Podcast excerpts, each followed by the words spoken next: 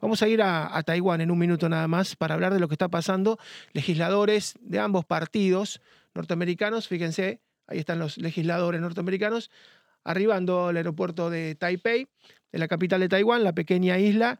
Se entrevistaron con Tsai Ing-wen, que es la presidenta, es una presidenta que de alguna manera es refractaria a China, sacó más de 20 puntos de distancia con su postura de mantener a Taiwán independiente, de mantenerla separada de China, y vamos a hablar un poco de lo que es em, el, escudo de, silicio. Vamos a hablar un poco de lo que... Y vamos a hablar también eh, de Afganistán. Vamos a hablar también de Afganistán. Vamos a, dejar este tema un segundo nada más y vamos a hablar también de Afganistán, porque saben que en el día de ayer eh, no es un día cualquiera para Afganistán, para Kabul. Hubo una celebración enorme por parte de las fuerzas de los talibanes. Se cumplió un año de la retirada de Estados Unidos del país, una retirada muy desordenada. Decíamos que el presidente Donald Trump había criticado porque murieron en esta retirada tan desordenada muchos militares norteamericanos, murieron decenas de personas porque Insisto, no se hizo de la mejor manera. Estados Unidos dejó abandonados unos 85 mil millones de dólares de armamento. En, Afganistán estuvo a lo largo de 20 años y ayer, bueno, las, eh, las tropas de, los talibanes y muchos civiles que se prestan a las tropas, eh, tenemos el momento en el cual festejan, ¿no? Están festejando por las calles de Kabul, que fue lo que ocurrió. Se cumplía, insisto, un año, no es nada para festejar en Estados Unidos, pero sí por parte de, los talibanes. En este año ha pasado absolutamente de todo. Las mujeres están peor que nunca. Las mujeres que habían vuelto a estudiar, que habían vuelto a tener sus trabajos, que se habían podido quitar ese ropaje tan extraño donde solamente se le ven los ojos, que podían ir al médico, algo que parece una estupidez, pero hoy por hoy solamente pueden ir al médico acompañado de un hombre y la revisación es una revisación con ropa, es una cosa muy extraña la que pasa, es un régimen muy extremo. Se sabía que esto iba a pasar, que el presidente, si no tenía el apoyo de Estados Unidos, iba a fugar como se fugó y que los talibanes iban a hacer cargo del país, la están pasando realmente muy mal. Todas aquellas que son, por ejemplo, viudas, solteras o divorciadas, todas aquellas personas que no tienen un hombre al lado, eh, la pasan muy mal. ¿Por qué? Porque no pueden estar solas por la calle. No pueden hacer eh, no pueden hacer ningún tipo de traslado que sea más allá de 10, 12, 15 kilómetros. Tiene que haber siempre el maram, alguien que las acompañe y que de alguna manera diga, bueno, esta mujer está conmigo. Eso les impide, por ejemplo, estudiar, no pueden ir al secundario. Las chicas de Afganistán ya no pueden estudiar siquiera el secundario, muchísimo menos la universidad y ser profesionales. Pero también les impide tener un trabajo. Si el trabajo no es en su casa, haciendo cuestiones muchas veces menores o haciendo poco home office porque no hay tanta, tanta tecnología, eh, imagínense que esas mujeres no pueden estudiar, no pueden trabajar, viven un infierno. Ustedes han visto las imágenes de hace un año, la gente corriendo detrás de los aviones, tratando de subirse a los aviones, las familias entregando sus hijos a los que se iban para que los hijos no crecieran con el talibán. Vamos a hablar con, con Luis Chervo, quien ha analizado esta cuestión y que nos puede contar un poco cómo se ha visto a 365 días eh, esta caída hace un año de Kabul. Hola Luis, ¿qué tal? ¿Cómo te va? Hola, ¿qué tal? ¿Cómo estás? Un buen día para todos. Bueno, ¿y cómo lo analizás? Realmente ha sido una retirada desordenada por parte de Washington. Mira, eh, ayer el portavoz del Ministerio del Exterior de China, Wang Wending, dijo que ha sido el fracaso más grande de Estados Unidos al retirarse del modo que se retiró y es el fracaso de Estados Unidos en tratar de instalar democracias en distintos lugares del mundo. Esta situación, esta definición de la Cancillería china lleva a un, par de elementos más.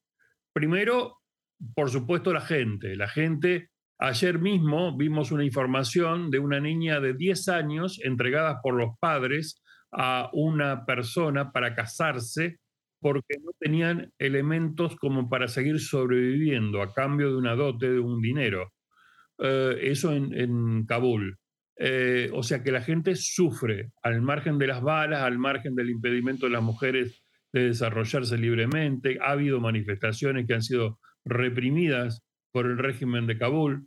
Eh, Todo esto lo sabemos. Ahora, internacionalmente tenemos que destacar estas expresiones de Cancillería de China, más un reportaje del domingo en el Washington Post a Henry Kissinger, donde habla de una tercera guerra mundial en la cual Estados Unidos estaría enfrentando a China y a Rusia fundamentalmente. Así es, y, decíamos que la retirada fue muy desordenada porque eh, Joe Biden, el presidente norteamericano, desde la Casa Blanca, ordenó que mucho equipo quedara, como si los iraquíes, en este, perdón, en este caso los afganos, pudieran defenderse, como pudieran utilizarlo. Esa arma, el armamento de Estados Unidos es muy sofisticado, usted no se lo puede dejar a cualquiera, no cualquiera lo puede manejar. Y bueno, fueron 85 mil millones de dólares de las armas más modernas, abandonadas prácticamente a lo largo del país porque la resistencia, una vez que se retiraron las tropas norteamericanas, duró horas. El presidente se escapó, los talibanes, como todos preveían, se quedaron con el país, pero hubo esa inocencia, de decir, bueno, nos vamos, sacamos nuestros hombres, les dejamos las armas, cuando se sabía que era casi imposible que las pudieran operar. Yo creo que más que inocencia es una falta de conocimiento. ¿Por qué? Porque eh, el pueblo afgano es un pueblo de suma de, eh, tribus. O sea, cada tribu eh, se va sumando y lo que ellos tenían era un ejército mercenario de 300.000 personas. Al no haber pagador, desaparecieron. Al mismo tiempo que se fueron los, los norteamericanos, ese supuesto ejército armado que iba a defender la democracia supuestamente creída en, Afganistán desapareció. Entonces, eh, Así eso es. lo que... Y un año después, Luis, fíjate que a uno de prácticamente la mano derecha, el lugarteniente de Bin Laden, lo terminan abatiendo en un balcón en Kabul. Ellos dijeron, bueno, no vamos a apoyar más al terrorismo. Y al año, el número dos de Al Qaeda, insisto, la mano derecha, el lugarteniente de Bin Laden, estaba tomando sol en un balcón en Kabul y bueno, lo alcanzaron con un dron. Pero por supuesto que si hay alguien en quien no se puede confiar es en los talibanes. Eh, totalmente porque son mercenarios, están acostumbrados, pero no de ahora, de, guerras de hace eh, mil años. Es decir, son tierras eh, totalmente anacrónicas y las familias son lo único que ellos reconocen como tal. Son cientos de familias sumadas en tribus y de esas tribus lo que ellos han pretendido es unificarla en una nación lo cual es imposible. Por eso es que el gobierno chino, ayer vuelvo a reiterar, dice que ese fracaso fue porque hay que dejar que los mismos pueblos pretendan revoluciones propias con sus características propias y una evolución de ese, de ese pueblo. Por el otro lado, lo que habla Kissinger se vio agravado ayer mismo por la, em, supongo que se deben haber enterado, la exposición de armas más grande del mundo que se está produciendo en Moscú. Sí, sí.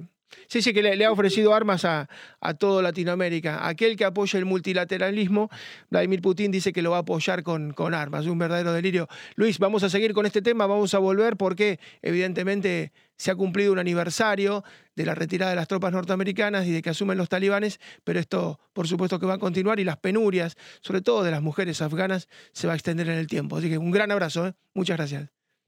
Un saludo a todos los amigos de Miami.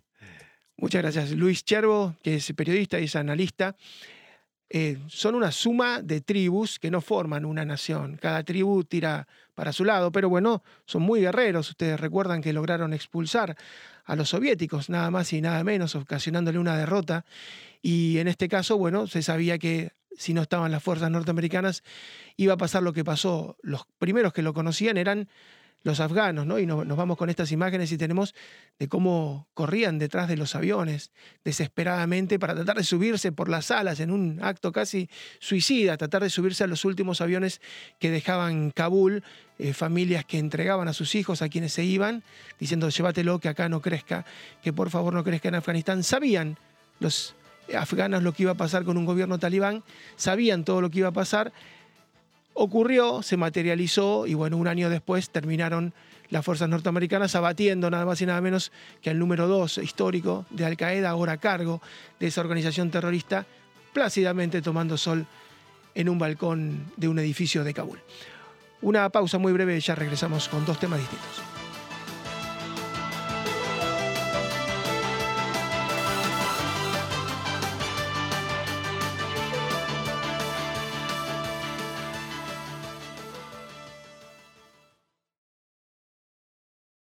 This podcast is a part of the C Suite Radio Network. For more top business podcasts, visit c-suiteradio.com.